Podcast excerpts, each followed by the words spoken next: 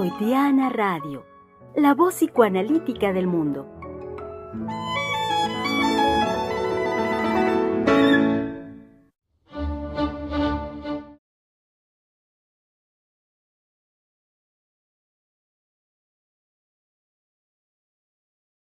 Muy bien, estamos aquí eh, felices y por supuesto seamos felices eh, querido público, con la posibilidad permanente de la sorpresa, así es, de la sorpresa y que las cosas no salen como uno muy formalmente quisiera que salieran todas las cosas planeadas, organizadas, programadas, sin que hubiera huecos en comunicación y en la transmisión y en la información, en fin, eh, ideales que eh, por fortuna me parece no se cumplen, no se cumplen nunca a cabalidad en nuestra vida cotidiana.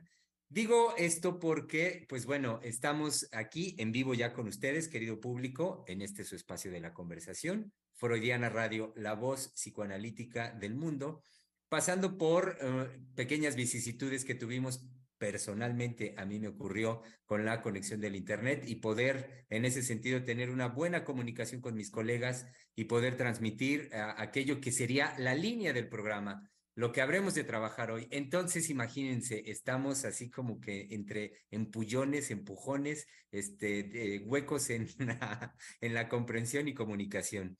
Así es que eh, habremos eh, el silencio al respecto del amor en nuestra época. Muy bien. Eh, habremos de trabajar con ustedes, querido público, lo que ya recuerden que la semana anterior, hacia finales, el día jueves, la doctora Heiser señaló que era muy importante. Eh, retomando un texto que ella eh, hace, que ella retoma de Miquel Basol, señala eh, en una frase, en una condensación, el decir que hay un silencio en el amor.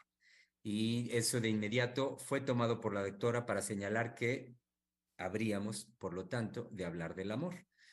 Y como la doctora hace rato ya nos lo decía, como lo prometido es deuda, estamos hoy aquí con ustedes para justamente comenzar Em, esta conversación tan importante al respecto del amor, con un tema, un título, digamos, que es lo que nos lanza en este momento, y es el siguiente, el silencio al respecto del amor en nuestra época.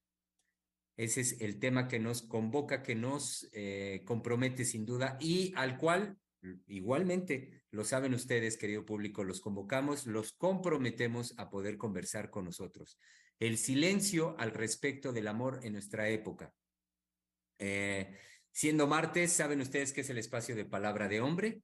Estamos acá, los colegas del centro de investigación, lo digo así, dije los colegas señalando a los varones, no todos, pero sí quienes estamos acá este, para, para retomar cada martes este espacio de conversación, señalando, hago un paréntesis, que el día de hoy no nos podrá acompañar nuestro querido colega Misael Montes de Oca, tenía pendiente un, un trámite que llevar a cabo y que para él, pues por supuesto, tenía toda urgencia y que esperamos que, claro, le vaya muy bien.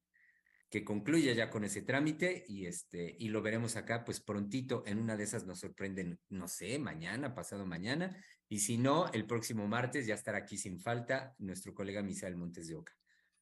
Eh, entonces, están aquí, estamos aquí eh, y ya que dije estamos, pues me voy a presentar, sí, primero, el burro por delante, que suelo no hacerlo. Germán López Díaz es eh, mi nombre, psicoanalista, miembro del Centro de Investigación y Estudios Lacanianos. Y ya que lo digo, denme oportunidad, ya que estoy hoy como muy contento, no sé, este, decir el orgullo que siento al decir lo que acabo de decir, psicoanalista, miembro del Centro de Investigación y Estudios Lacanianos.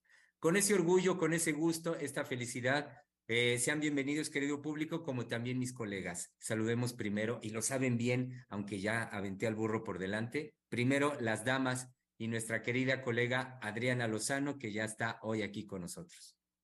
Sí, eh, con este tema eh, que me parece urgente que hablemos, porque sí se va achicando y se va dejando menos espacio algo eh, que eh, se da de manera muy natural en, uno mismo, que puede ser una relación amorosa. Y lo vemos perfectamente en la amistad. Yo creo que la amistad es eh, uno de los lugares más esclarecedores del amor. ¿Por qué la amistad? porque la amistad no es el núcleo de la familia, pero sí es un lugar en el que va a haber, eh, se va a compartir eh, cosas bastante particulares. Se eligen a los amigos, se encuentran a los amigos, se quieren a los amigos profundamente. Y uno también se separa de los amigos, se enoja con los amigos, les exige a los amigos. Me parece que de esto ya no se habla, de estas cosas eh, tan, tan dados a, nuestro, a nuestro vivir cotidiano, no se habla como si lo que se pretendiera fuera realzar exactamente estos lugares de soledad y de aislamiento en donde se pretende tener y sujetar a las personas. Entonces, eh, bueno, pues eh, les hablaré hoy de amistad y por supuesto de amor a través de esto. Muy bien, este, muy, muy interesante, eh, doctora Lozano. No lo había pensado. me refiero a cómo usted ahorita nos, nos propone de referencia para hablar del amor, la amistad, tomar justamente a la amistad. Muy interesante. Eh, continúo con las presentaciones y eh, saludo a nuestro querido colega en la Ciudad de México, Néstor Eduardo Juárez, que está acá también listo para, para conversar con nosotros. Claro que sí, eh, queridos colegas, radioescuchas, con este ánimo, creo que esa felicidad que nos comparte el doctor Germán para hablar de un tema, como dice la doctora, Lozano, urgente, ¿no? para nosotros. Y me gustaría tomar el título de nuestro programa, eh, los días martes es eh, palabra de hombre y justamente eh, estar pensando, trabajando en este tema me lleva a pensar en la fuerza del hombre, ¿no? La cual está en su palabra. Y cómo esta palabra desde que nacemos, ¿no? Desde ese primer encuentro con una mujer que es nuestra madre, mejor de los casos, pues apunta la dinámica del ser humano, del hombre particularmente, a ese encuentro. Entonces, me parece que Freud aborda permanentemente en toda su obra esa dinámica y lo que crea, ¿no? Eh, creo que los efectos que estamos viendo, eh, los cuales vamos a ir abordando, pues son eh, fundamentalmente, pues, consecuencia de, de, la vida psíquica del ser humano. Entonces, creo que cuando la doctora nos señala al respecto del, del, título del tema, ¿no? El silencio al respecto del amor en nuestra época, pues es apuntar, al menos para mí como hombre, eh, al silencio que existe, ¿no? En este punto fundamental de nuestra vida erótico-amorosa, porque no me gustaría separarla, ¿no? Entonces, eh, pues adelante, colegas, eh, conversemos al respecto y pues qué bueno estar con ustedes nuevamente. Muchas gracias, Eduardo. Así es, así es. En Pachuca está listo también y lo, lo veo como muy reflexivo nuestro querido colega Oscar Hernández para entrar en la conversación. Sí, ahorita justo lo que vienen desarrollando este, es completamente impactante, sobre todo tanto por la sorpresa del tema como por el trabajo a desarrollar. Y hay algo muy importante, bueno, que viene diciendo la doctora Lozano, que me lleva a pensar a mí sobre la demanda que se le puede hacer a otra persona, una demanda amorosa, en esta cuestión, en una relación, podemos decir, de amistad. A lo mejor en, algún, en otro momento puede ser una demanda amorosa a tu pareja, este, algún familiar. Y también lo que decía Eduardo en cuestión de cómo va a estar ese silencio, pero fíjese Eduardo que yo lo pensaba como aquel silencio que va a abrir el camino, que va a dar la posibilidad a que algo nos falte, a que algo no nos va a completar y que va a mantener ese movimiento, esa dinámica en juego permanentemente. Este, y esto es, este, esto es lo que tengo para empezar. Y claro que va a ser padrísimo, sobre todo en, esta, en este mes que va a ser, este, vamos a celebrar el 14 de febrero, Día del Amor y la Amistad. Pero es, es apostar. Yo lo vería ahorita en esta manera como un amor o como el amor va a ser una apuesta por aquello que va a tener en nosotros una vivencia de vacío, una vivencia de no saber, una vivencia de que nos va a sorprender, por un lado, y por la otra, como ahorita en nuestro, este, en nuestro cotidiano cada vez eso se va apartando más. Ya lo habíamos mencionado en alguna ocasión, ¿no? O lo hemos venido mencionando a través de los, este, a través de los programas. Cómo ahorita, en vez de, de experimentar este tipo de amor, se apunta hacia un amor completo, un amor hacia sí mismo, un amor en que nada nos falte, un amor donde se garantice que eso no nos, este, pues, no nos ponga a pensar, no nos, no nos genere un conflicto. Y ya lo, la doctora lo decía la semana pasada, hay que ser firmes en cuanto a qué, en cuanto a que el conflicto no se puede prescindir de él, va a ser algo constitutivo en las personas. Entonces, este va a ser un trabajo sumamente padrísimo y este y sí, o sea, es para desarrollarlo el día de hoy va a ser muy fructífero. Así es, y como bien decía Oscar al comienzo de su intervención, o bueno, en algún momento de su intervención usted refería, eh, va a ser este trabajo que señala, y efectivamente, eh, lo más seguro es que nos comprometa todo este mes, o sea, va a ser a lo largo de estos días, a lo largo de este mes, como una tradición ya del Centro de Investigación propuesto permanentemente por la doctora Heiser de que em, tomando el referente de la celebración que hacemos el día 14 del Día del Amor y la Amistad, pues bueno, este, hablemos justamente de ello. Es, un, es un referente en, en lo social, en la cultura, que nos viene bien eh, tomarlo para que nos lancemos eh, permanentemente, año con año, en poder hablar de ello, que los analistas nos comprometamos a poder hablar del amor.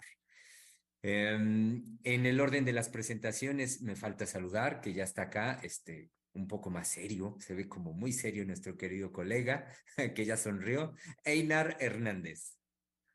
Bueno, sí, es que eh, hablar, eh, tocar el tema del amor no es nada, no es nada fácil, ¿no? Pero pensaba, yo, yo estaba pensando en esto último que, que mencionó Oscar, que digo, ay, este Oscar me quitó este, el, tema de la palabra, sobre todo porque sí, si la semana pasada concluíamos eh, que justamente la sexualidad que está en el presente pretende prescindir del conflicto, del cual ya hoy Oscar nos recordó que es imposible poder prescindir de él, pero que si pretende, creo que uno de los, de los en lo que pensaba, uno de los aspectos del por cual eh, ahora vivimos este silencio respecto del amor en nuestra época, es justamente que el amor crea eh, en la vida cotidiana un conflicto, ¿no? Es decir, si algo eh, por lo menos yo he podido ver, he podido vivir, si algo me ha mostrado el psicoanálisis. Por un lado, que en la vida cotidiana, este, pues podría decir que la mayor parte de las personas dicen que aman y mucho de lo que se le devela en, ese, en eso que dicen que es amor, este, pues son todos los imaginarios, no todas las máscaras y que, por ejemplo, lo vemos en el caso de los niños como un porcentaje cada vez más alto, yo lo podría decir ahora que estoy en contacto con escuelas eh, y con niños y con padres, un porcentaje cada vez más alto. Los padres eh, ya no quieren simplemente ser padres, eh, no saben qué hacer con esos niños, es decir, no hay ahí un amor, ¿no? Eh, este, este aspecto, cuando digo del conflicto, de la dinámica conflictiva del amor, es que el amor siempre no las tenemos que ver con el amor y el odio. Y, por ejemplo, algo que es muy difícil para, para los varones y que eso sí devela un análisis, como por ejemplo los, los, los varones este, somos capaces de destruir al objeto amado. Eh, eso quizás pueda, podamos profundizar un poco más, ahorita solo, solo lo menciono, pero en ese sentido el amor no, no es fácil. Dicho analíticamente no es fácil, ¿no? Y simultáneamente, eh, también he podido yo eh, ver, sentir, vivir, que cuando la gente ama, eso es transparente, es clarísimo, este, no hay ahí confusión, no hay de cómo sé si me ama o no ama, o cómo sé si amo o no amo, ¿no? Eso es, eso es muy eh, evidente. Entonces creo que el amor tiene esta, esta dinámica paradojal, esta dinámica conflictiva, eh, que no es fácil, pero podemos ir hablando de ella.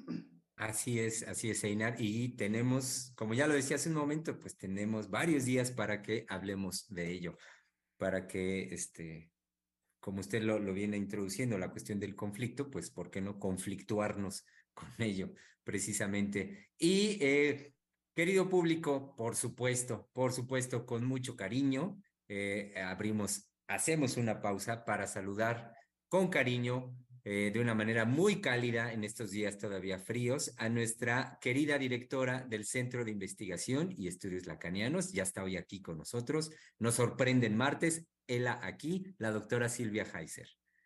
Pues aquí estoy nuevamente con ustedes. Todavía sigo ronca. No es posible, afónica, pero yo creo que en el momento en que disminuya este frío, yo creo que volveré a tener mi voz cristalina. Pero aquí estoy. Eh, y pues sí, doctora, con el, eh, decía yo al inicio, la, eh, en mi caso al menos, la sorpresa de entrar de golpe al programa con este tema, el silencio al respecto del amor en nuestra época, y que previamente de que entráramos al aire retomábamos entre los colegas el cómo la semana anterior había usted concluido con, con este, para mí es como este llamado a hablar del amor a partir de lo que, eh, del decir de Miquel Basol en una frase y que era que hay como en nuestra época hay un silencio en el amor. Entonces, sí.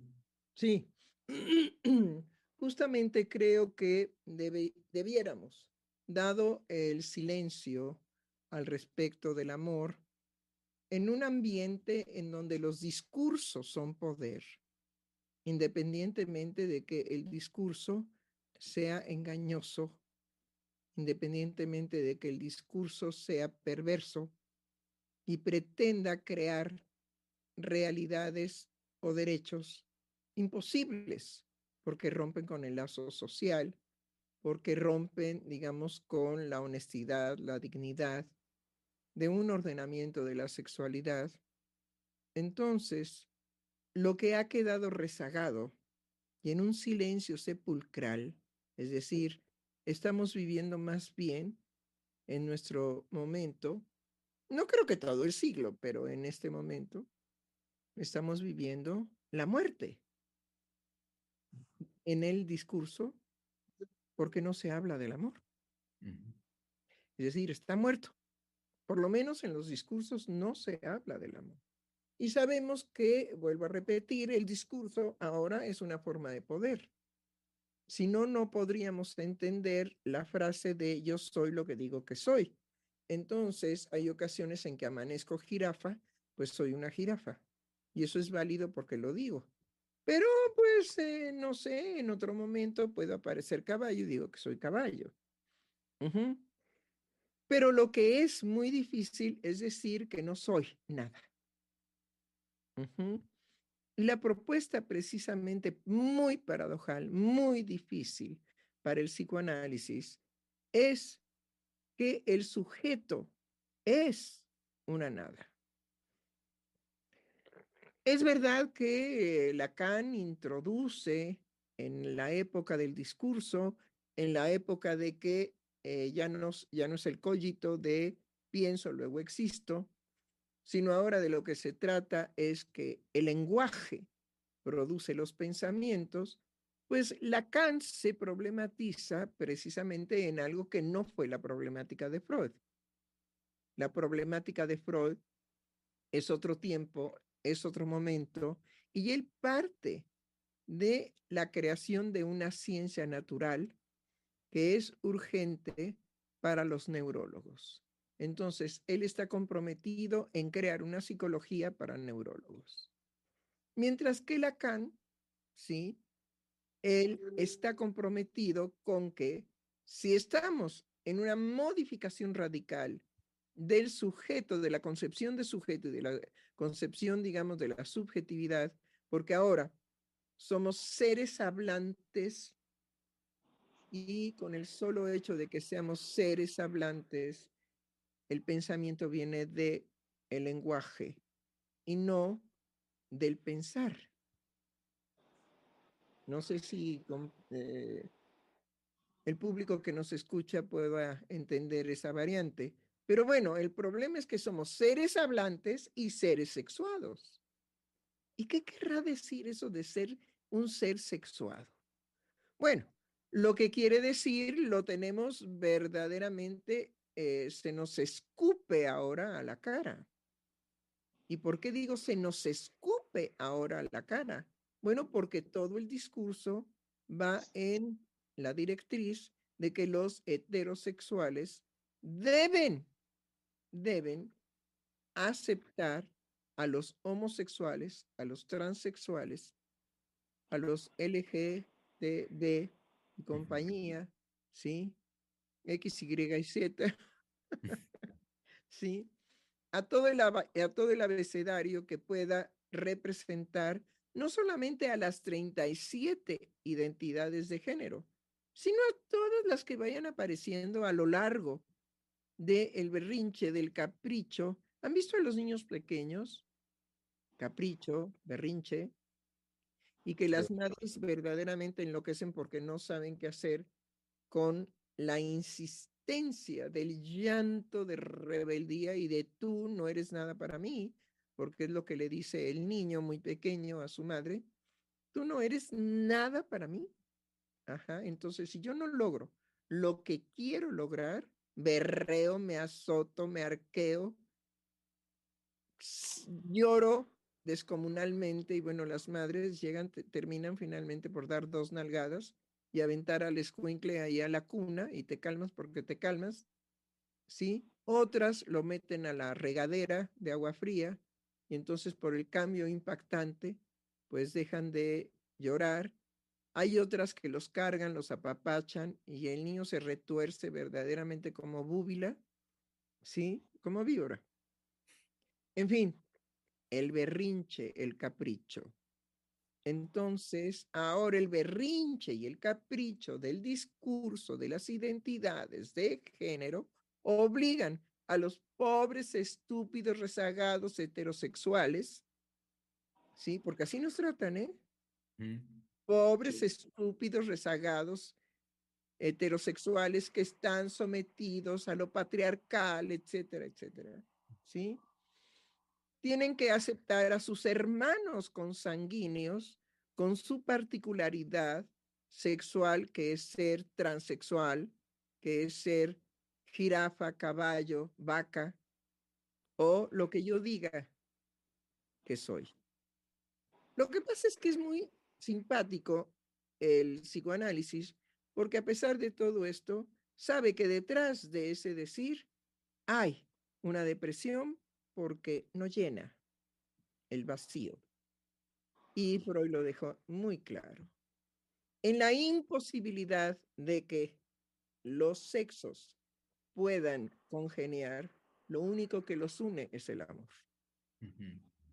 Entonces, hablemos del amor, porque lo único que permite conjuntar la diferencia radical de los sexos, ¿sí? Es el amor. Eso lo dice Freud. Pero Lacan es mucho más tajante y dice, no hay relación sexual, ¿sí? No hay el uno para el otro. Entonces, tengo aquí el libro de, eh, de Miquel Basol, que es muy importante, digamos, referirnos a él, porque es la contestación en un, por un psicoanalista, ¿sí? A el problema que desencadenó Beatriz Paul Preciado. Para mí no es Paul Beatriz Preciado, porque la B, ajá, nada más nos anuncia que ella fue mujer en un principio y que entonces decidió guardar sus óvulos por sí. Mm. bueno, y ahí están las mentiras de los transexuales. Entonces, sobre un informe de Beatriz Paul Preciado, dirigido a los psicoanalistas Miquel Basol, habla de la diferencia de los sexos que no existe en el inconsciente. Pero voy a hacer una pequeñísima presentación de quién es Miquel Basol. Miquel Basol es psicoanalista, miembro de la Escuela Lacaniana de Psicoanálisis y de la Escuela de la Causa Freudiana. Doctorado por el Departamento de Psicoanálisis de la Universidad de París 8, docente de la sección clínica de Barcelona en el, en el Instituto del Campo Freudiano. Ha sido presidente de la Asociación Mundial de Psicoanálisis de 2014 a 2018. Sus libros, La interpretación como malentendido, de colección Diva, de 2001 y finales de análisis de Pomer 2007, Yul, con Lacan, el amor, la palabra y la letra en la psicosis. Gredos 2010, que bueno, no es propaganda, simplemente es información. Está ya preparándose todo el trabajo para el próximo congreso de la Asociación Mundial de Psicoanálisis, que es a la que pertenecemos, ¿sí? Amorosa y cordialmente, y que precisamente lo que nos propone el Congreso para los trabajos que se tienen que, llevar a cabo es todo el mundo es loco. Todo el mundo es loco. Y a mí me parece importantísimo que se haga un Congreso Mundial Internacional al respecto de esto que dice Lacan en un momento dado y que se, se llevó, digamos, a nivel de axioma, lo lleva Jacques Alain Miller. Y bueno, ¿por qué todo el mundo está loco? Ahí les van las consecuencias de ser seres hablantes. Porque todo el mundo delira. y no podemos negar que nosotros cotidianamente y también en este hermoso y cálido espacio de Freudiana Radio y de estos programas que son cálidos, que son amenos, que hay polémica, que hay vida, que hay movimiento, que hay creación, que a veces nos da muchísimo temor, digamos, decir algo porque no está bien fundamentado, dado que somos serios, ¿sí? Pero en este espacio y no en otro, tenemos que saber por qué deliramos todo el tiempo. Entonces, hay mucho trabajo por hacer, por realizar, ¿sí? Y creo que también es una respuesta muy importante al respecto de qué es eso de delirar, qué es eso de que todos deliramos. Bueno, en los programas podemos hacer un análisis de nuestros delirios y ver a qué nivel podemos llegar a delirar, ¿sí? Entonces, bueno, ese es Miquel Basol, es un este, psicoanalista que se compromete a hacer este libro, ¿sí? Precisamente para analizar el discurso de Beatriz, porque eh, terminó, digamos, haciendo verdaderamente unos insultos eh, a través de una seducción muy particular de Beatriz, pues es mujer, con todo y que le hayan puesto testículos y pene, pues es mujer, ¿sí? Su ser sexuado es femenino. Bueno, pero si lo digo así, entonces soy homofóbica. El patriarcado me tiene verdaderamente confundida, hundida, metida en una jaula. Bueno, todo lo que hay que soportar ahora. Pero pues es que ella se descubre y se descubre precisamente en toda la retaíla de insultos que dirige a los psicoanalistas en esas jornadas, pero que primero les dijo que no se refería a ellos. Vean, la seducción como una forma de la perversión. ¿Qué perverso no es seductor? No, pues ninguno, todo el mundo, ¿sí? Conoce que el perverso es seductor. Pero hay algo que nos dice Freud. No nos dice que el inconsciente esté estructurado como un lenguaje. Eso es de Lacan. Pero sí nos dice que los seres humanos somos polimorfos perversos. Polimorfos y perversos. Entonces, la perversión forma parte de nuestro diario vivir Simple y sencillamente hemos hecho una creación para ser heterosexual en donde decidimos por monto propio pero de manera absolutamente inconsciente, decidimos renunciar, ¿sí? A buscar la satisfacción erótica en un cuerpo que sea idéntico en sexo al nuestro. A eso renunciamos, pero no por el patriarcado, por Dios. Pregúntenle a un niño varón qué es lo que le acontece confusionalmente hablando, qué es lo que le acontece cuando él experimenta una primera polución y despierta mojado, despierta húmedo y que no sabe qué es lo que le ha acontecido. La respuesta generalmente de los niños cuando tienen, digamos, esta experiencia es indiscutiblemente que confusional. Entonces, simplemente con esa experiencia vivencial, sabemos que nada tiene que ver el patriarcado para el supiritaco y la confusión que tiene un niño cuando se presenta por primera vez en su vida una polución. Pero bueno, bueno, bueno, bueno, todos somos polimorfos perversos, pero hemos tomado la decisión de ser heterosexuales. Hay preguntas, digamos, muy fuertes. ¿En la perversión hay amor? ¿O mm. simple y sencillamente es tan impactante, tan fuerte para el sujeto ser perverso, que precisamente llena todo su universo sin necesidad de caer en esas tonterías amorosas. Y sobre todo, digamos, si el discurso ahora patriarcal nos lleva a que somos enjaulados. El asunto de la jaula no es este, un decir mío, es de Beatriz Paul Preciado dice que vivimos en una jaula. Bueno, pero luego nos invita a salir de esa jaula y meternos en otra, la jaula de la perversión. Entonces, bueno, pues ahí vemos cuál es la situación perversa y torcida que nos, que nos pretende ofrecer como libertad del patriarcado, ¿sí? Porque el patriarcado domina el sexo. Ay, pobre patriarcado, miren, si eso fuera posible, híjole, a mí me gustaría ser patriarca. Porque ¿quién no tiene una ambición de poder? No seamos hipócritas. Todos de, algún de alguna manera, cuando tenemos que convivir con una bola de hermanos que sean mayores a nosotros, nos gustaría tener un poder fulminante y eliminarlos en cualquier momento. Ahora, cuando somos el primero, el primogénito, tenemos también un deseo de poder, de dominar a todos los demás que siguen de mí.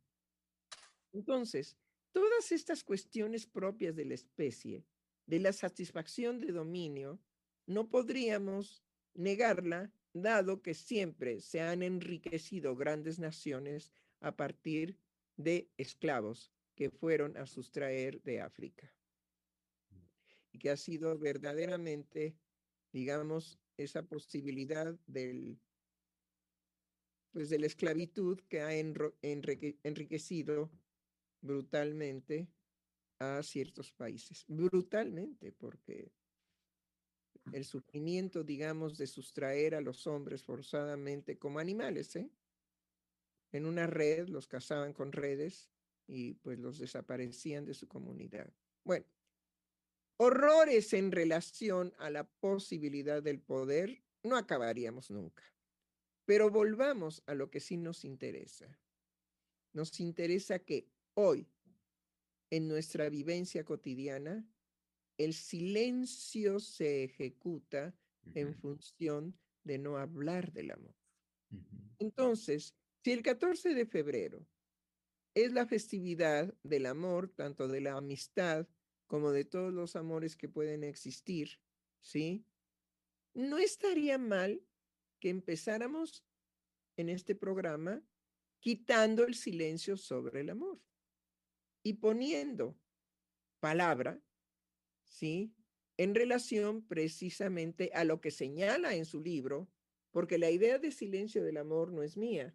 La idea del silencio del amor es precisamente de este psicoanalista eh, Basol, ¿sí?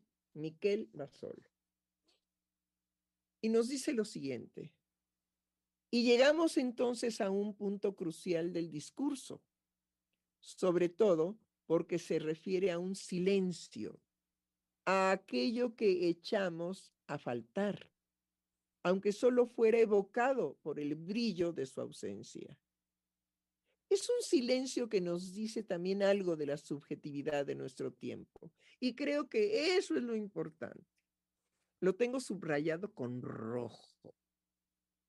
Es un silencio que nos dice también algo de la subjetividad de nuestro tiempo. Es el silencio del amor. Pero no es el silencio shakespeariano de aquella bella definición de Shakespeare. Oír con los ojos corresponde al fino ingenio del amor. Ay, eso es. Se los voy a volver a repetir. Shakespeare, no, no, no importa, ¿sí? Oír con los ojos corresponde al fino ingenio del amor. Entonces, amar es verdaderamente un divertimento y una aventura imposible de negarnos, porque seremos ingeniosos para encontrar amores que se gestan con la mirada. Entonces, voy a repetir eso. Oír, oír con los ojos.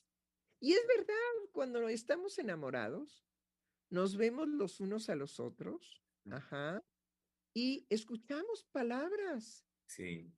Escuchamos cosas que nos dice la mirada del otro. A ver, le cedo la palabra al doctor Germán porque él dijo, sí, quiere decir que lo ha vivido. Sí, doctora, y, me confieso en, mi sonrisa en un sentido romántico, por supuesto, que eh, sí he vivido el hecho de oír en, con los ojos eh, lo que quiere la otra persona, lo, lo que quiere y sobre todo lo que puedo brindarle en ese momento, lo que le puedo dar. Y de la misma manera, oír, por ejemplo, en ese encuentro con la mirada, eh, sonidos muy dulces, son sonidos armónicos, recuerdos musicales, eh, como también es muy común que se diga, pero que efectivamente se vive, que en ese momento uno escucha cantos de aves que nunca antes había escuchado, uno escucha susurros mismos de la naturaleza que en ese instante a uno lo conmueven. Entonces, claro que sí, que con los ojos y en el encuentro con esos ojos que a uno lo han tocado, uno escucha lo nunca antes escuchado. Pero ese es el ingenio del amor. Eso es cómo transformamos sin operaciones salvajes, cómo transformamos nuestro cuerpo sin esas operaciones, simplemente por el ingenio del amor. Somos capaces de transformar la capacidad de oír por el ingenio del amor, escuchamos lo que nosotros hacemos existir. Todo lo que acaba de decir nuestro colega Germán López Díaz. Y lo escuchamos. Entonces, si somos capaces de transformar nuestro cuerpo por la experiencia, por la creación sutil del amor, ¿para qué tanto? ¿Para qué tanto irigote, ¿sí? Con que me pongan un pene y dos testículos o nada más un pene, o qué tanto irigote con que me conviertan en una vagina cuando yo nací con un pene y dos testículos. ¿Qué motiva tan fuertemente, digamos, a estos sujetos que al transformar su cuerpo, porque la ciencia lo permite, bueno, y el dinero también, porque tienen que invertir grandes cantidades para alcanzar estas satisfacciones, ¿sí?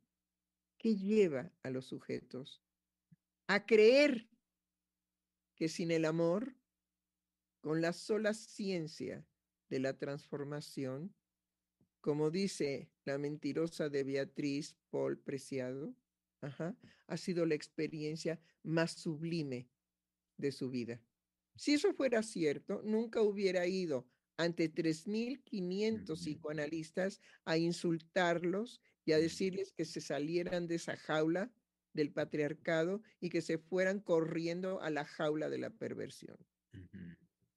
Tan es tan infeliz, tan es tan agria, tan ácida, que no le bastó, que le rechiflaron, que le dijeron que se bajara del estrado, que se callara y siguió hablando. ¿Por qué? Porque fue abusiva en la invitación, digamos, refinada, correcta, que le hicieron los colegas de la Escuela de la Causa Freudiana para establecer una conversación con Beatriz, no para que los fuera a insultar, no para que los degradara. Entonces, este libro es muy importante porque es la respuesta analítica de un psicoanalista al respecto del discurso, que después fue publicado en uno de los libros de Beatriz Paul Preciado. Mm. Entonces, hablemos del amor.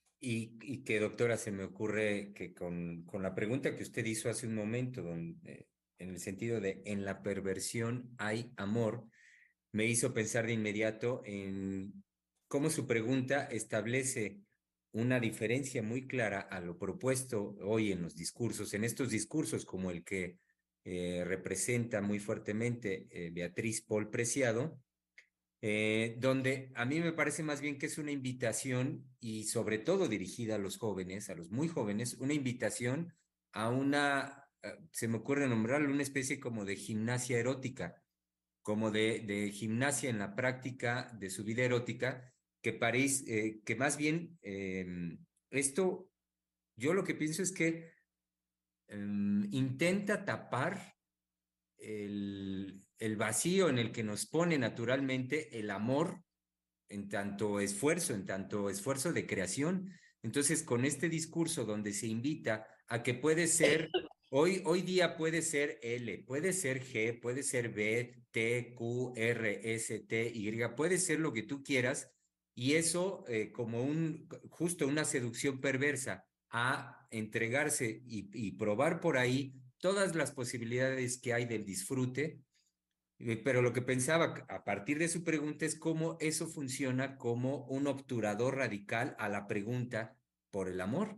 Y no solo la pregunta, sino el esfuerzo en cada uno por la creación del amor. Sí, definitivamente.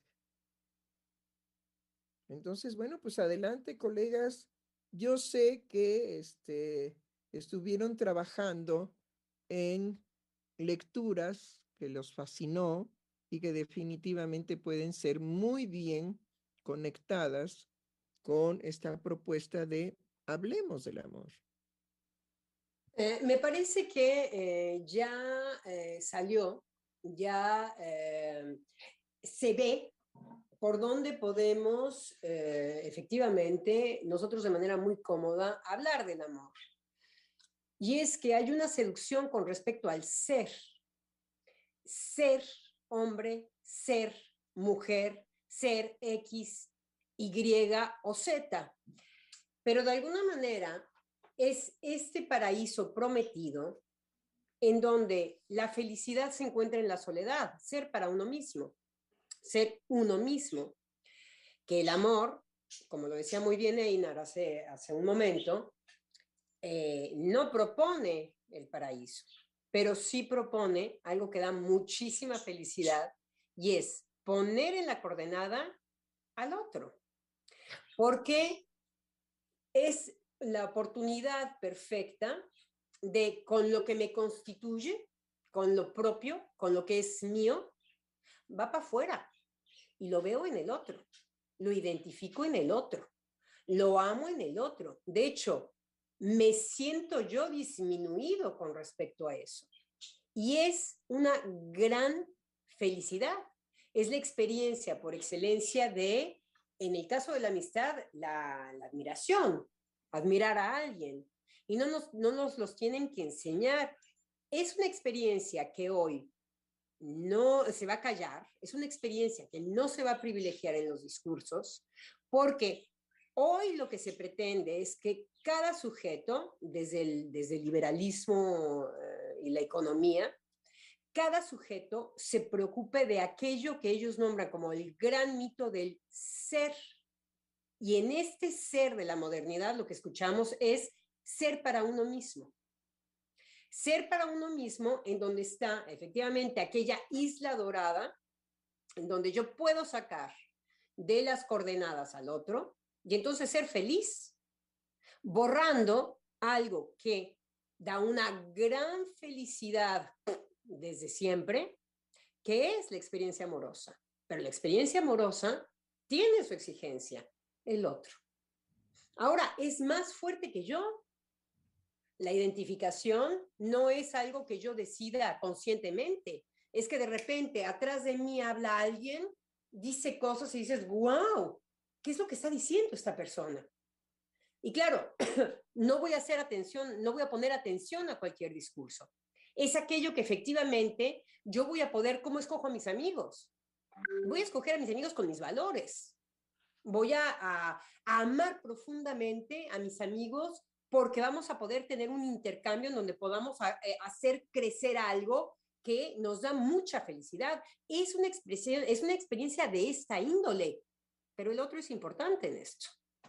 No es la pretensión de la modernidad. La pretensión de la modernidad, en el caso de la economía, es a ver quién, quién gana más. El otro es tu enemigo. Entonces, muérdele porque si no te muerden como, eh, no me acuerdo quién, eh, qué filósofo trataba de manera eh, pobre a Schopenhauer, a Schopenhauer, cuando Schopenhauer dice y reduce al hombre solamente a una, una posición de por sí, para sí, y que la, primera experiencia puede ser la del odio y eh, le contesta diciendo, bueno, es una dimensión definitivamente americana, gringa, em, anglosajona. ¿Por qué? Porque no son experiencias de identificación con el otro, que es lo que siempre ha unido al ser humano. No no ha unido al ser humano el para qué. El para qué es para mi utilidad. Ese es Schopenhauer cómo yo voy a poder eh, tener una satisfacción para mi utilidad, sino que hay otra dimensión humana que es simplemente para lo que no es útil, para lo que no me sirve. Entonces, en el momento en que nosotros entramos en una dimensión de la utilidad, de lo práctico, del eh, el otro es mi enemigo, efectivamente, la promesa de la felicidad está en que yo pueda explotar todo lo que está afuera y que eso es mi felicidad. Entonces, algo que es muy sutil con respecto a lo anémico es que lo anémico tiene algo maravilloso. Anímico, doctora. ¿Anímico? Anímico, sí. Anímico, no anémico. Anémico está muy bien, le voy a decir por qué. Por la anemia. Un ser, anémico es aquel que carece de la disposición a amar. Si está anémico, muy anémico, entonces vale su lapsus. Muy bueno, es anímico. Entonces, eh, eh, anímico, anímico, ¿eh? Anímico, en donde yo me puedo identificar con el otro. Además, a pesar de mí, es algo que es propio de lo psíquico. Estoy escindida. A pesar de mí, lo único que sé en el amor es que hay algo que me, que me, eh, eh, que me llama hacia el otro. Es alucinante. Es que mi amigo, por el que yo estoy, em, no va a ser justamente estas eh, ideas judio-cristianas de que allí estoy cuando tú me necesitas. Es que no es así que, eh, que se da la relación de la amistad. La relación de la amistad es que yo ya me di cuenta de algo que ni siquiera tú te has dado cuenta, pero que yo pienso cobijar en ti. Es algo mucho más complejo. Entonces, este lazo lo permite lo psíquico por excelencia. Se llama identificación. Me identifico con el otro, pero si con, no voy a, no voy a regresar a mí, a mi, a mi manera eh, eh, masturbatoria de satisfacción, sino que va para afuera. Y es a pesar de mí, no es algo que yo me proponga, es algo que de repente me saca de mí y me pone en contacto con el otro. Entonces, claro que la modernidad lo que ha querido es quitar de nuestra, de nuestra coordenada y de una coordenada además que funciona con lo psíquico, que es la identificación, y decirnos que nuestras maneras de satisfacciones son simplemente aquello que se trató tanto desde los años, desde los años 20, que es la, el egoísmo, eh, en donde yo nunca, eh, no, no tengo la posibilidad de para el otro. Mentira. Si hay algo que sucede psíquicamente es que me vomito para afuera. Lo que pasa es que si lo veo desde lo utilitario, entonces yo le tengo que dar una descarga moral en donde yo descalifique la identificación, que es el trabajo de, eh, de la modernidad. No hay identificación. Bueno, cedo, cedo la palabra. En, es, en, esta línea, digamos, que se propone desde la semana pasada respecto de, bueno, de no querer saber nada, ¿no? Respecto del conflicto, es decir, tomo la, la vivencia eh, por lo que hemos pasado al respecto de la pandemia, que vino a cubrir, ¿no? Eh, pues no querer saber nada. Pero creo que esta cuestión viene ya de, de algo más, eh, mucho más anterior, ¿no? Es decir, pues lo que representa, les comentaba a los colegas, eh, pues el encuentro con, con un otro, ¿no? Entonces, eh, me hicieron recordar eh, un trabajo que es sobre la más generalizada degradación de la vida amorosa, en el que Freud ¿no? establece sin duda que hay sujetos en los que no es posible el amor. ¿no? Entonces, preguntar, preguntarnos realmente por qué, ¿no? Eh, cuando el amor eh, demanda poner al otro primero y que esa es una experiencia finalmente de felicidad, ¿no? El que nos cueste el otro es eh, algo que me parece que el Internet, ya lo hemos trabajado también, pues viene muy bien para poder em, ser una especie de economía, ¿no? De, ese esfuerzo, de ese costo, pero creo que este, esta urgencia por hablar respecto del amor es eh, también poder considerar que no es eh, pues una profilaxis, ¿no? No es eh, como tal, bueno, una, es una solución, sino qué es lo que ordenaba, al menos en el siglo anterior. este, esta posibilidad de incluir algo como lo es el conflicto en la cuestión de la estructura de, de la, mm, eh, pues de lo que es la, el, el núcleo, lo, lo, central en el ser humano y lo que el psicoanálisis, eh, bueno, pues eh, aborda permanentemente. Entonces yo quería que eh, pudiésemos retomar, es mi inquietud, ¿no? Al respecto de estos sujetos en los que el amor no es posible como lo, lo menciona Freud, ¿no? no sé, colegas, que ustedes qué piensan? Fíjese ahorita, Eduardo, y retomando este, lo que veníamos también trabajando la semana pasada sobre la identificación, ahorita lo, lo mencionaba la doctora Lozano, en cómo este, hablar de identificación, por lo menos en el discurso, por lo menos ahorita en el lenguaje tan llano como este, como lo podemos mencionar, este, está muy alejado del proceso de identificación que tiene que, que del cual habla el psicoanálisis. Entonces, ahorita estaba pensando, a ver si puedo hacer este, puedo hacer este pase, en cómo la identificación de la cual van a hablar los discursos es que uno va a ser igual al otro, no va a haber una diferencia. Entonces, no se le abre la posibilidad a la diferencia de la otra persona. Y por lo tanto, pues vamos a identificarnos que como todos tenemos este, manos, tenemos el mismo tamaño de manos, tenemos dos ojos, entonces formamos bueno, parte. Difiero, sí. difiero, difiero un poco, este, mi querido Oscar. Justamente la diferencia corpórea es tan radical que no por el hecho de que podamos nombrar ojos hay un estándar, que no por el hecho de que digamos manos hay un estándar. Cada ser humano Sí, tiene tiene ojos distintos, nariz diferente, manos diferentes. Yo le puedo decir algo que a mí me dicen muy frecuentemente, oye, tus hijos no se parecen entre, entre sí, ¿verdad? No, hice uno por uno. Pero creo que en su idea, en su idea de entender la, identidad, me parece que no está en la igualdad corpórea, porque hay cuerpos sexuados con vaginas y hay cuerpos sexuados con penes y testículos. Sin embargo, nunca hay una, una vagina idéntica a la otra, ni tampoco un pene o testículos idénticos a los otros.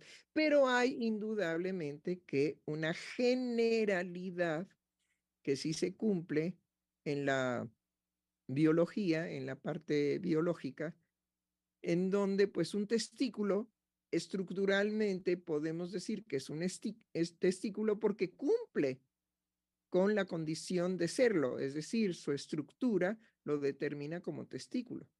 Y que además tenemos que entrar en la convención para esto. Quiero decir, es tan difícil. Bueno, eso, eso es muy importante, muy importante. es decir, eh, eh, me permite, doctora, subrayar lo que usted acaba de introducir. Creo que si algo nos perturba y es perturbante, pero lo necesitamos, es precisamente que para poder establecer una civilización, no hay otro camino que no sea convenir. Ahora, convenir no es lo que nos conviene. No. No, no.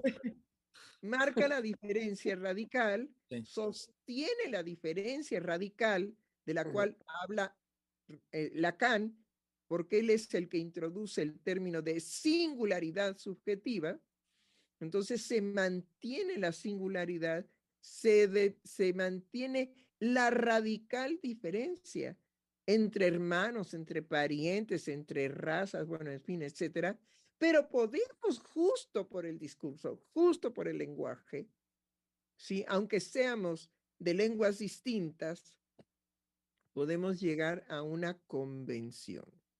Eso es lo que es maravilloso, increíble. Ahora, no es una convención libre. Siempre en una convención hay pérdidas significativas si se trata de convenir naciones enteras, hay pérdidas muy significativas, que es lo que provoca las guerras, porque no están de acuerdo en perder lo que la convención les depara que tengan que perder. Sí, el, humano no entra en las convenciones, es la estupidez de la ciencia. La estupidez de la ciencia es que trata de hacer adecuar lo humano a sus convenciones. Es ahí en donde la ciencia es estúpida, como decía Aristóteles. Imposible. Es lo, más chato, lo más práctico, lo más, eh, lo más concreto. Es ahí en donde no va a entrar lo humano. Y es en donde se pretende hacerle entrar. Claro, pero yo quería rescatar, claro, quería yo rescatar el discurso eh, de, de Oscar. en cuanto que él hablaba de eh, parecidos semejantes, ¿sí? Pero no somos idénticos nunca uno al otro. Bueno, pero ¿qué más, mi querido Oscar? ¿Qué más? Sí, y es lo que este, quería señalar, doctora, que justamente en ese, este, en ese entendido, en ese parecido, actualmente es lo que se quiere hacer ver en un símil como que orgánicamente podemos ser parecidos, pues entonces también de la forma de pensar o de la forma de comportar somos parecidos. O sea, en cuanto a que esa viene a ser una pretensión que ahorita, este, que ahorita está sucediendo, cuando lo que sucede es lo que usted dice, doctora, que justo en la, justo va a ser la diferencia de una a otra persona y que eso va a, este, a dar o va a llevar a una dinámica diferente. Entonces... Justamente, mi querido eh, Oscar, ¿no? Lo difícil de lograr una convivencia social es que siempre va a aparecer la diferencia, por un lado. Y por otro lado, siempre va a aparecer la contradicción. Y por otro lado, siempre va a haber los transgresores que en lugar de respetar la luz roja, se la pasan y pueden salvarse, digamos, 20 mil veces, pero en una ocasión se matan y matan a, a otros, ¿no? Pero ¿y qué? ¿y qué? Yo me salvé muchas veces, ¿no? es decir, no podemos finalmente subyugar, sujetar a los seres humanos, aunque hagamos esos intentos para que haya una comunidad, es decir, para que haya desarrollo civil, para que hagamos civilización, para que hagamos comunidad, para que hagamos grupos, para que hagamos creaciones conjuntamente. Cuando hablamos, digamos, de disfrutar un concierto en una sala excelente como la que tenemos en México, ¿no? Nuestra sala Nezahualcóyotl, que es, bueno, excelente, pues sí, compartimos, pero cada quien escuchó, sabe Dios qué, ¿eh? del concierto. Y no se diga cuando vamos a ver una película. Podemos tener divergencias radicales, a tal grado que nos reclamamos, oye, pues tú, ¿qué película viste? Pues la mía. Pues la mía. No, pero esa no era la película. Pues eso dirás tú. Pero para mí la película fue esta, ¿no? Y ahí empiezan las disputas. ¿Por qué? Por lo que estábamos tratando de mencionar. Se busca en el amor una identidad. Se busca en el amor que no haya una diferencia, que no haya una rivalidad. Se busca en el amor que los dos, siendo dos y manteniendo la singularidad, seamos capaces de ser uno. A eso es a lo que se refería Freud. Pero la sentencia, digamos, de Lacan es muy fuerte porque dice, no hay relación sexual. Pero sí, pero Lacan sabía muy bien que había amor de transferencia. Entonces, justamente lo que va a complicar, eh, eh, como nos dice la doctora Heiser, fundamentos, fundamentos, es que la transferencia, la transferencia no es la identidad, no es el uno. No va hacia justamente la diferencia entre un grupo y la amistad. Las amistades no hacen grupos. las amistades son, eh, pueden ser cuatro personas, pueden ser dos, pero no hacen, no son un grupo, no, no son amigos. ¿Por qué? Porque un grupo requiere de una definición en donde haya un dominio de discurso, que es lo que se pretende hoy. ¿A qué grupo perteneces? Cuando uno dice al LMNN, es porque a fuerza me tengo que inclinar a lo que define el grupo. Ese ahí exactamente, lo que hay en la, en la amistad es la transferencia. Es por eso que puede ser armonioso, porque no va, no va del arranque en donde vas a obturar al otro. Curiosamente, ahora vamos a hablar de otro silencio, que no es el de, el de Basols, que es lo que te silencia. Lo que te silencia es que el otro ocupa un espacio. De repente lo quieres escuchar hablar, puede ser un amigo, puede ser una amiga, puede ser eh, el, el psicoanalista, pero de repente uno se quiere callar por primera vez para escucharlo. Para decir, este no me deja indiferente, este me moviliza, me hace feliz. Entonces, esto es una transferencia muy sutil. Es por eso que Lacan era era eh, un sujeto brillante en cómo él iba a desviar todo un campo semántico de lo uno, la identificación que ya, que viene con, con Freud y que estaba estorbando inclusive para el psicoanálisis al transfer, a todo lo que tiene que ver al amor de transferencia. Si no, el psicoanálisis no sería posible. Sí, definitivamente creo que podemos amarnos en no en grupo. sí, creo que al final podemos llegar a este tipo de posibilidades, pero eso no entristece a nadie. ¿Por qué? Porque cuando decimos que somos un grupo y no nos sometemos al deber ser de pertenencia, entonces, como dice muy bien la doctora Lozano, somos un grupo construido por la transferencia de amor. Y también eso marca una diferencia. Creo que podemos hacer grupos transferenciales. El grupo transferencial que yo conozco es el Centro de Investigación y Estudios Lacanianos. ¿Sí? Cada quien tiene su locura aquí en este grupo, ¿sí o no? Y le voy a decir, es el propio Oscar que me inspira esto, porque antes de que entráramos al radio, eh, Oscar me decía que eso no lo no ha hablado de eso, desgraciadamente, pero que él había trabajado para esta sesión todo lo que distinguía para él eh, la, de la perversión del amor. Entonces me decía, bueno, me parece que la perversión apunta a, lo completo y eh, el amor a lo incompleto. Y entonces yo le dije, ¿en qué te fundamentas? Y sonrió. Y me dijo, bueno, sí, pero lo que se me ocurre ahorita rápidamente es la transferencia. Y le digo, por supuesto. Entonces, eh, desgraciadamente, Oscar no ha hablado de esto. No, es que... No, porque lo vamos a, lo vamos a palear. Porque sí, ¿no? Yo me enteré por un chisme del doctor Germán López Díaz, que me dijo, bueno, y este, la participación de Oscar va a ser en función de decir qué, qué me dijo, porque ya se me olvidó. Sí, eh, decir lo siguiente, eh, lo, que, lo que Oscar me transmite es que había trabajado al respecto de el amor y la perversión y de cómo cuando se cumple uno, deja de cumplirse el otro. Es decir, cuando se cumple el amor, deja de cumplirse la perversión o viceversa.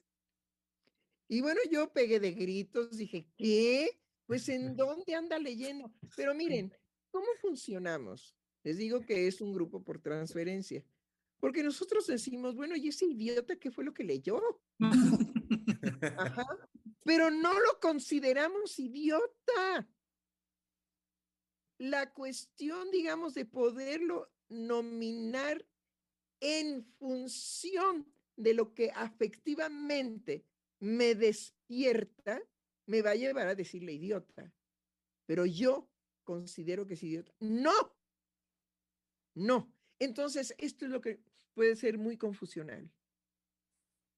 Porque el otro puede resentirse. Oye, ¿por qué me dices idiota? Bueno, porque lo eres, solamente un idiota dice lo que acaba de decir. Sí, doctora. Es decir, si lo, si lo sostenemos no hay problema, porque el otro va a decir, bueno, espérame, espérame, te explico. Mm. No soy ningún idiota, ahorita te explico. Y entonces uno escucha verdaderamente transferencialmente.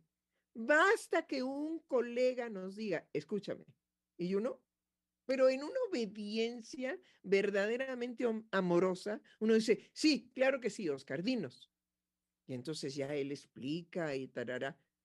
Ah, ok, pero mira, y ahí empieza, digamos, la posibilidad de respaldarnos amorosamente. Bueno, pero pensaste en tal cosa que yo creo que ti, ta, ta, ta, ta. Ah, pero primero le dijimos idiota. Lo que quiero sacar a la luz es que la honradez del amor es cuando el otro nos marca una diferencia y lo nombramos en esa diferencia sin perder ni una pizca de amor. Ese es un grupo que funciona por transferencia no por identidad. ¿Sí? Y justamente... A ver, Oscar, usted traía ahí su rollo medio perverso, que, que cuando aparece la perversión, entonces descarta al amor, y cuando aparece el amor, descarta la perversión. Hay brincos, diéramos. Pero vea lo que dice el malvado de Freud. Somos todos polimorfos, o sea, muchas formas, y perversos. Sí, eh, perdón, Einar, ¿qué? Sí, que esto, esto que acaba de mencionar, doctora, de, bueno, lo, lo, escuché así, que la posibilidad, una de las posibilidades que da el amor es justamente de esta franqueza, ¿no? De poder... La sinceridad. Ajá, sinceridad, sinceridad. La sinceridad del afecto, del afecto. Lo hacemos con los hijos. quítate de mi vista porque ahorita te mato. Y el niño dice, creo que mi mamá está enojada.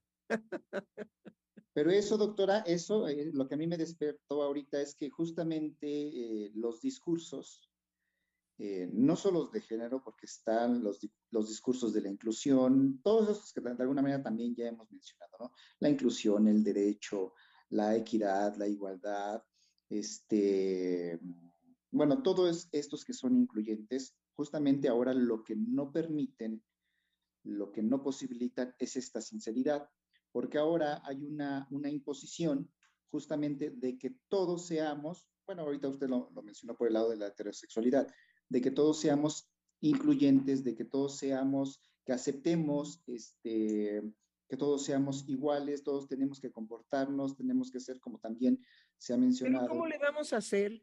¿Cómo le vamos a hacer a que yo nazco de la matriz de una mujer que nazco ligado a un cordón umbilical que tiene que cortarse, ¿sí?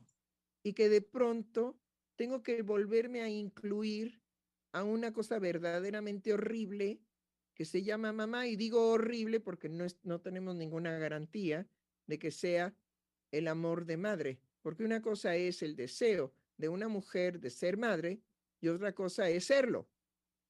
Es lo que le iba a decir cuando el hijo escucha a la madre que le dice, quítate de aquí. Él no tiene la seguridad de que haya una, em, una eh, seguridad amorosa. No sabe si lo ha perdido. Es exactamente mucho de las dinámicas de los niños, es que se preguntan si el amor eh, que ellos eh, creen disponer es incondicional. Si algo tiene el niño es que duda del amor de la madre. Si no, no andaría poniendo la prueba. Es una madre, claro, porque ¿qué característica tiene el amor? El amor eh, se desvanece. El amor no está cuando tronamos los dedos. Es esto que estábamos diciendo, en donde el otro, el, el otro puede ser para mí amable, el otro, el otro, el de, el de afuera. Entonces, así como sucedió por algo que yo no puedo explicar, se desvanece. Quizá no con ese transfer que tengo con ciertas personas. Puede haber desilusión amorosa. no, no, no, indudablemente. Hay un dicho muy claro. Candil de la calle y oscuridad de tu casa. Es decir, hay sujetos que aman a los extraños, a los de afuera, pero a los suyos, pero ni tantito. Si les pudiera echar ácido y desaparecerlos, lo haría con ningún sentimiento de culpa. Es porque hay una ley que lo convertiría, digamos, en asesino, que ahí se detiene. ¿Sí? Me hizo pensar en, un paciente, hombre, eh, doctora, que padecía mucho em, eh, la ausencia de su mujer en la casa, siendo ella eh, directora de una escuela Montessori, era absolutamente ausente de sus hijos. Ausente, no quiso. Desde que los niños nacieron, tenía una tiene una nena y un, nene, no quiso saber nada de sus hijos. A partir de que ella se ve en, este, eh, en esta imposibilidad de ser madre con sus hijos, decide, era, mm, era jornalista, es, era reportera, decide cambiar de, de profesión y hacer una escuela Montessori.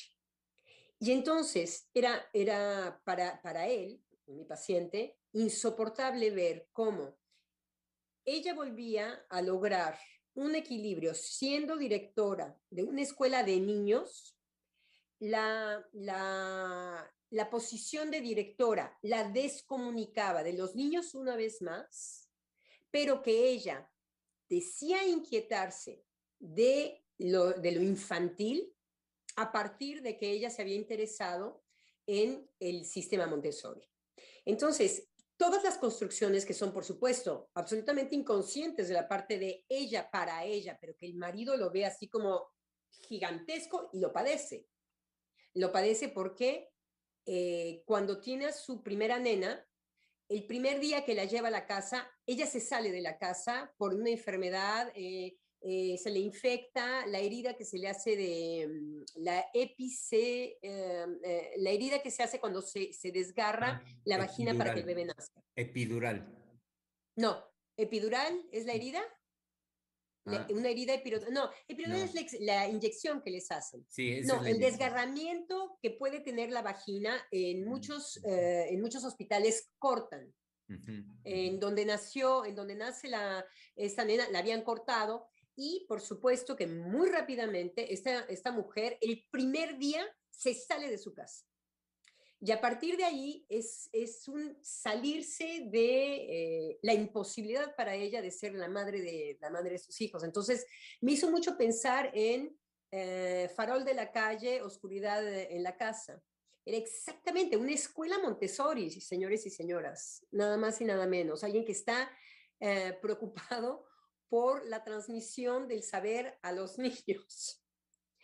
Eh, con niños, por supuesto, directora, no iba a poder tampoco ser aquella que iba a estar en contacto con los niños, pero eh, que queda para ella en un lugar de preocupación con respecto a la infancia. En fin, son construcciones eh, que vienen a ilustrar de manera eh, eh, maravillosa esto de eh, lo que puede ser un farol de la calle y oscuridad en su, en, en su casa.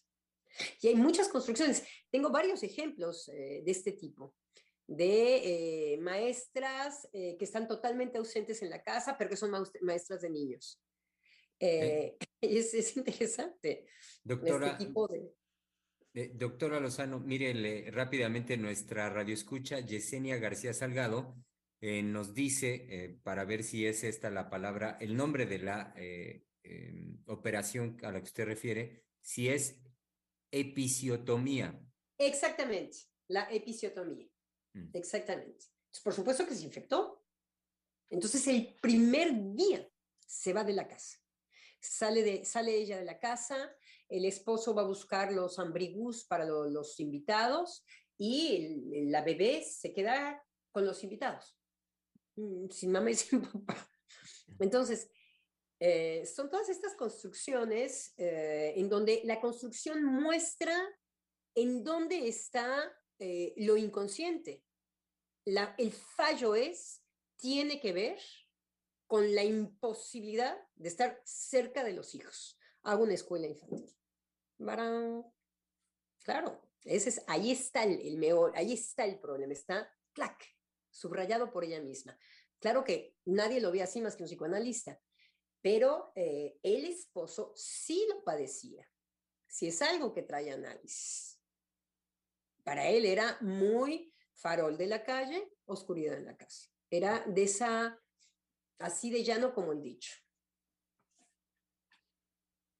Bueno, ahora, ahora la mayoría de las pro, profesiones, eh, por lo menos también yo lo veo acá en México, en el caso de las mujeres, este, el gran porcentaje de las pro, profesiones sirven en un aspecto para eso, ¿no? Las maestras, lo dice usted bien, este, sobre todo yo lo veo más, mayormente cargado en el caso de las mujeres que están en la política.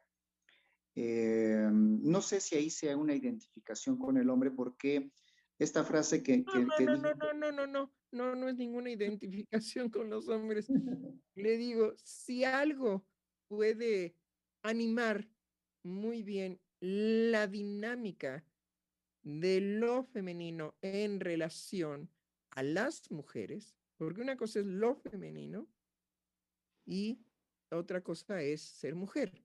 Entonces, si algo puede animar lo femenino en contra de la representación mujeres, ¿sí? Son aquellas que se dedican a la política, porque la política permite definitivamente manifestaciones de crueldad justificadas. Uh -huh. Las políticas son mujeres, bueno, que van directamente hacia matar a la otra, políticamente hablando, ¿no? Hacerla pedazos, a que definitivamente ella sienta que no es reconocida ni amada por nadie, que todo el mundo la odia, ¿no? Sí.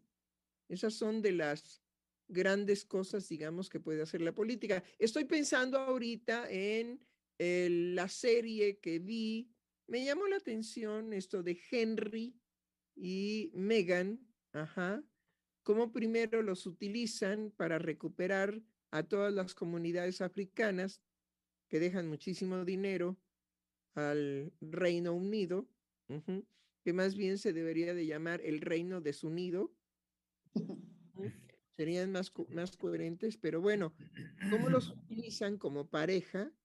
Ajá, porque ella es de origen negro, pero ella es blanca, es actriz, es bella, sí, tiene un rostro muy lindo, y primero los utilizan para que vayan a todas las comunidades africanas y ella, como es también, digamos, hija de hombres de color y wiri y entonces Henry, que es el hijo de Diana, wow, ¿no? Él, desde ser pelirrojo, porque es pelirrojo, va y se casa con una negrita cucurumbé que es blanca y los utilizan maravillosamente para esto que les digo y después los destruyen de una manera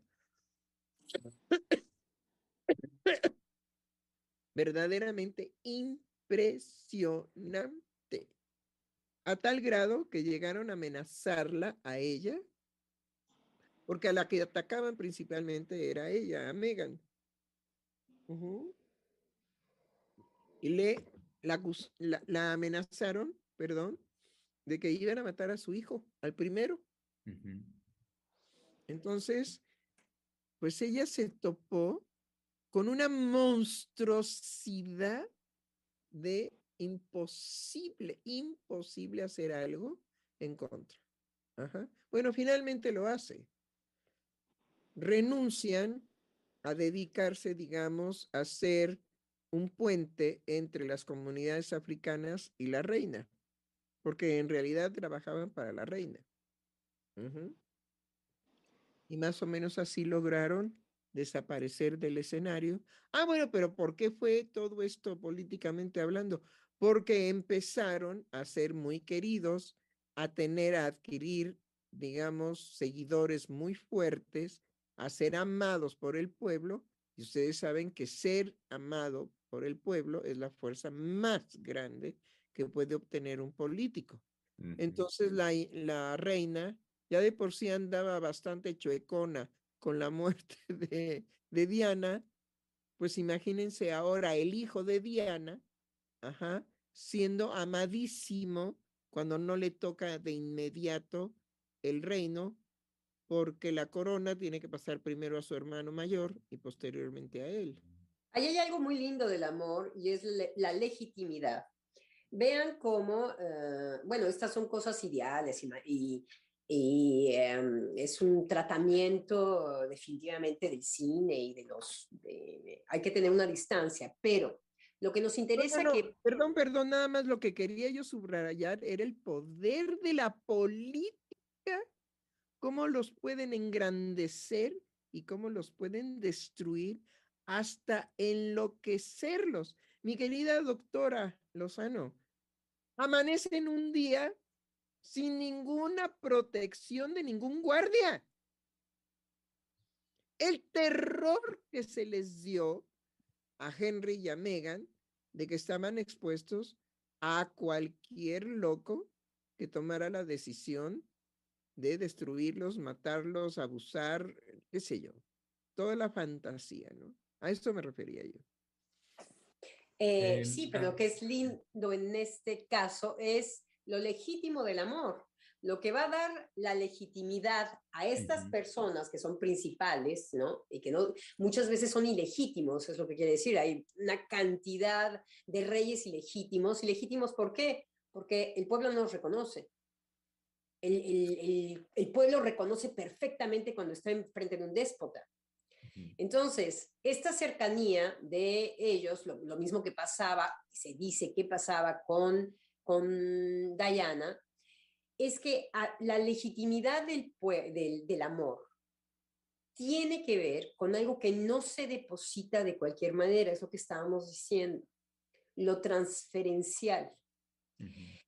Es algo que es más allá de, la, de las pruebas eh, tangibles, que es lo que quiere la modernidad, el discurso de la ciencia, Descartes. Entonces, lo tangible no es, no es lo que moviliza lo amoroso. Y curiosamente, lo que va a hacer en política que una persona sea amada va a tener que ver con la legitimidad en donde lo que se movilizó fue lo amoroso. ¿Y qué, cuál, es la, cuál es la sutileza en esto? La sutileza es que el otro no es un fantoche. Por eso uso la palabra legitimidad. Y el amor identifica este tipo de cosas, que no hay fantochada. Desde ahí también puede haber una gran desilusión amorosa. Si hay un destape y se descubre todo lo contrario de lo que podía decir Mitterrand, por ejemplo, en Francia. Eh, sí, Germán.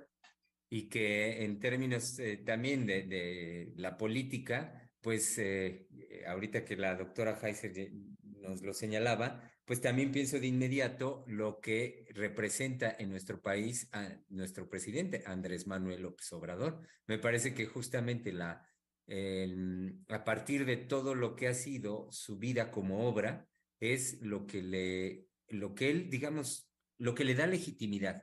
Y esa legitimidad es la que sigue siendo respaldada por el pueblo. Este, sin duda que están todos los adversarios y grupos económicamente muy fuertes en contra de su proyecto, pero el pueblo es el que sigue respaldando y sosteniendo la legitimidad de lo que, lo que tú señalabas, de lo que un hombre eh, como, como obra, digamos, en el sostenimiento de su obra, de su palabra, de, de lo que él ha representado, sigue sosteniendo, porque eso es lo que sigue sosteniendo y eso es lo que le da legitimidad al día de hoy.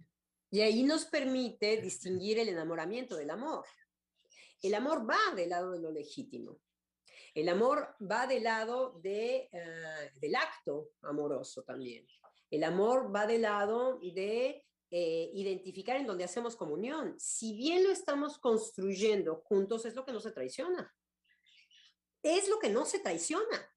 En el amor eso no se tiene ni siquiera que ni explicar, ni enseñar, ni educar. Es una construcción en caliente entre un pequeño grupo o dos, o en la familia, en el centro de la familia, que lo distingo, si tengo tiempo, diré por qué distingo lo de la familia, en donde no se trata del enamoramiento, no se trata de la idealización, no sin ella, en el amor sabemos que no hay amor si no hay ideal. No sin ella, pero no sostenida por ella. Sino en esta construcción en donde, puesto que la hicimos tú y yo, y está basado en lo que nos hace felices, no se traiciona. Entonces, te hace legítimo ante mis ojos. Yo sé muy bien cuando me dejaste de querer. Porque esto que nosotros hayamos hecho bola amorosa en medio entre tú y yo, es lo que es traicionar.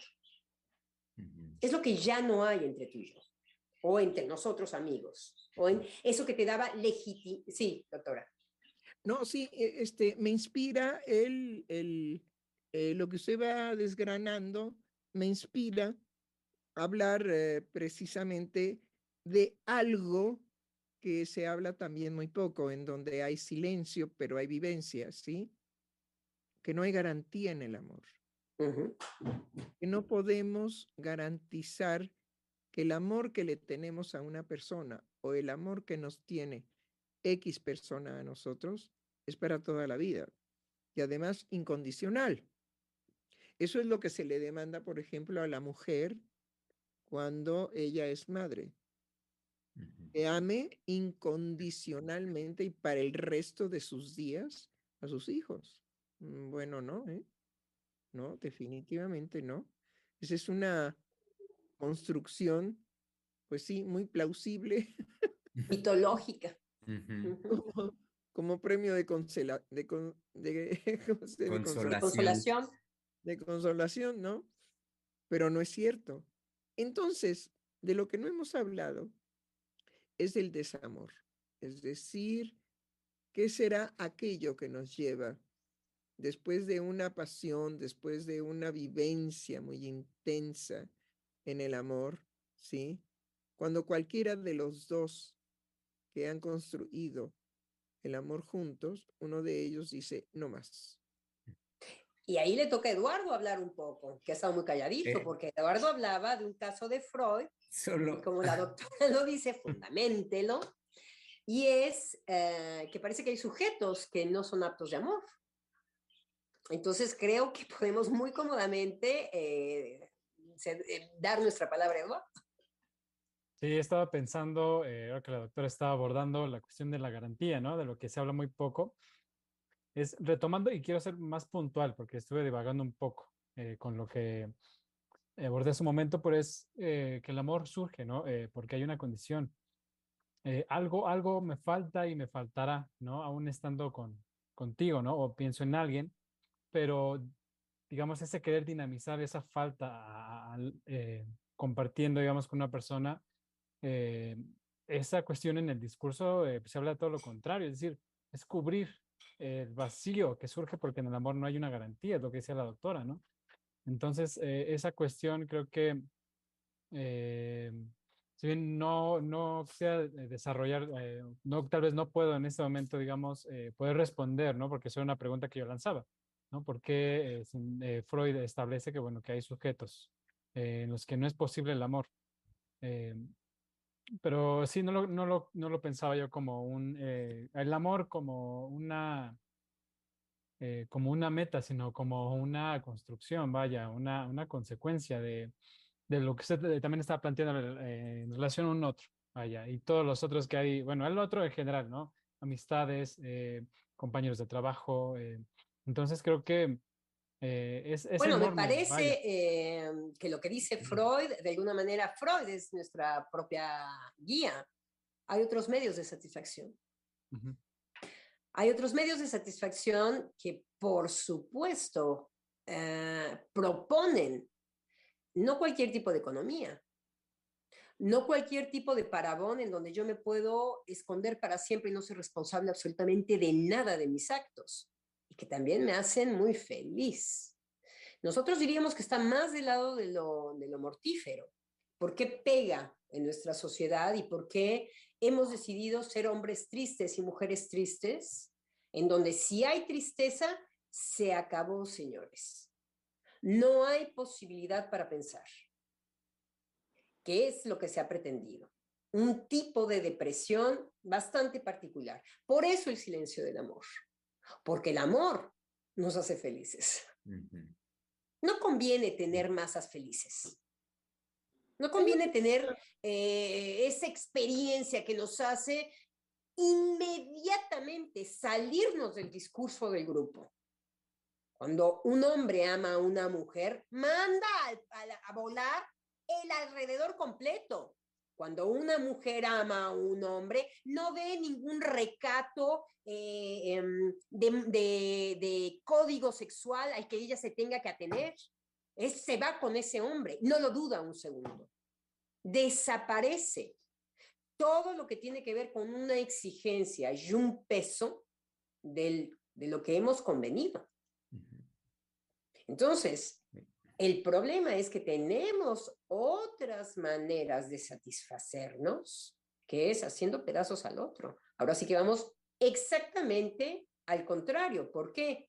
Porque es una satisfacción para mí. Lo primero que tengo que hacer como condición es sacar de mis coordenadas al otro. Y eso es posible. Em, eh, doctora Lozano, eh, doctora Heiser, por supuesto, colegas, est- estamos ya sobre el tiempo. Nos, hemos tomado 10 minutitos más del programa. Eh, entonces, eh, pues me gustaría hacer, como ya lo hice, el corte acá. Invitar, por supuesto, a todo nuestro público Radio Escucha a que continuemos el día de mañana, miércoles. Eh, saben que es la oportunidad de volver a pensar y sin duda urge que volvamos a pensar un tema tan importante como lo es este, el silencio al respecto del amor en nuestra época.